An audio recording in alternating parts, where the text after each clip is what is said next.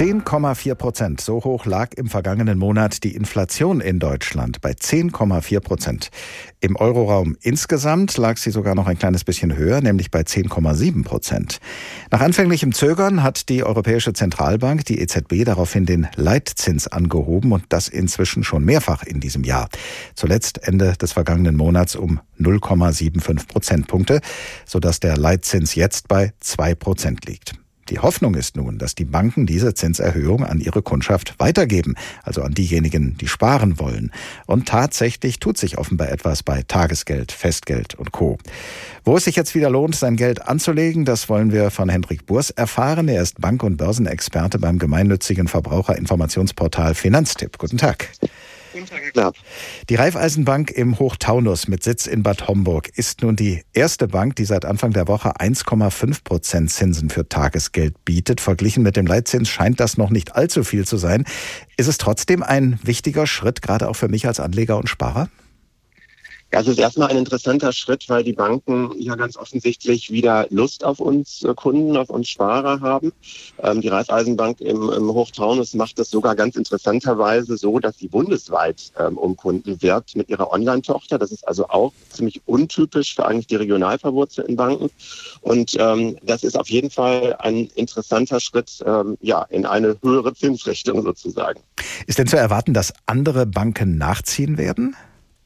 Ja, auf jeden Fall. Also wir sehen das im Moment in unseren Übersichten, dass wir eigentlich äh, täglich äh, neue Banken reinbekommen, die nachziehen. Aber andererseits haben wir in Deutschland auch äh, rund 1400 Banken. Das heißt, da sind auch sehr viele dabei, die sich bisher noch gar nicht oder nur minimal bewegt haben.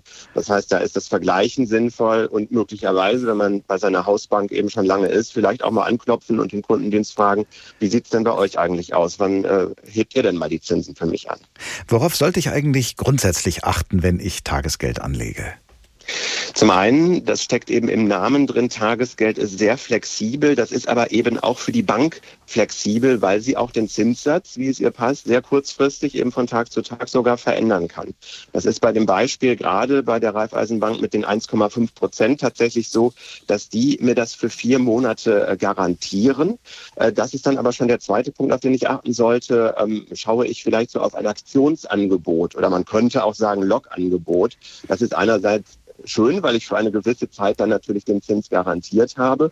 Aber hinterher kann es natürlich sein, und da muss ich dann darauf achten, dass der wieder ein Stückchen runterfällt. Da hoffen wir dann quasi auf den Wettbewerb, dass die Banken sich das dann nicht unbedingt erlauben. Und das Dritte ist, ich muss natürlich schauen, dass ich zu einer sicheren Bank äh, gehe. Es sind im Moment auch weiterhin viele Betrüger unterwegs, die sich schnell eine Website programmieren und dann nur vorgaukeln, dass sie mein Geld nehmen.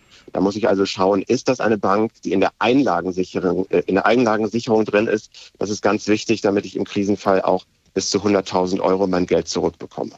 Wie sieht's aus mit Festgeld? Da war ja lange Zeit auch nichts zu holen. Ist das jetzt wieder interessanter geworden?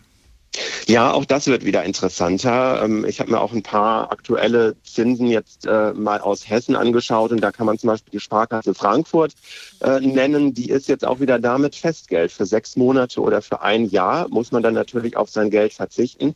Aber da gibt's auch wieder im, im Deutschland-Vergleich attraktive Zinsen während es viele Banken eigentlich in den letzten Jahren so gehalten haben, dass sie gar kein Festgeld mehr ausgeschrieben haben.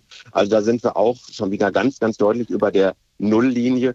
Und ähm, ja, es ist auch damit zu rechnen, dass es äh, nach und nach noch ein Stückchen weiter raufgeht. Deswegen würde ich mich bei Festgeld eben auch nicht zu lange festlegen. Wenn ich jetzt für drei oder sogar fünf Jahre anlege, dann schaue ich vielleicht in ein paar Wochen etwas traurig in die Röhre, wenn es dann schon wieder für Neukunden bessere Zinssätze gibt. Und das gute alte Sparbuch, das ist ja traditionell vor allem für Kinder immer interessant gewesen. Ist es jetzt wieder mehr in als zuletzt? Das hinkt ehrlich gesagt noch ein bisschen hinterher. Für Kinder ist es tatsächlich weiterhin interessant, weil Kinder, um sie ans Sparen ranzubringen, was ja eine, eine sehr wichtige ähm, Geschichte auch ist, kriegen äh, Kinder teilweise sogar zwei Prozent Zinsen bei manchen Sparkassen, aber dann eben nur bis zu einem gewissen Alter und auch nur für eher kleine Beträge, sowas wie bis zu 500 Euro.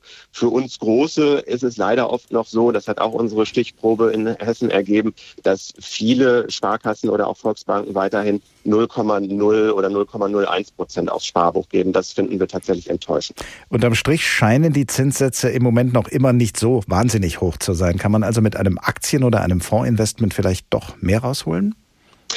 Ja, vielleicht bis wahrscheinlich, würde ich sagen. Denn das Problem ist da natürlich, Sie kriegen äh, die Zinsen oder beziehungsweise in dem Fall die Rendite, die Kursentwicklung ja nicht garantiert. Sie müssen da viel Zeit mitbringen. Jetzt in diesem Jahr sehen wir, die Aktienkurse sind weltweit eingebrochen. Wer jetzt im Januar angefangen hätte, wäre jetzt ungefähr mit so einem Welt-ETF, äh, der eine gute Wahl ist, neun Prozent im Minus. Das heißt, derjenige müsste lange durchhalten. Die Erfahrung zeigt eigentlich, dass nach 10 oder 15 Jahren, also wirklich nach einer längeren Frist, dass man dann auf eine Rendite kommt, die aber immer ein Stück weit über der Inflation und ein ganzes Stück über den Bankzinsen gelegen hat.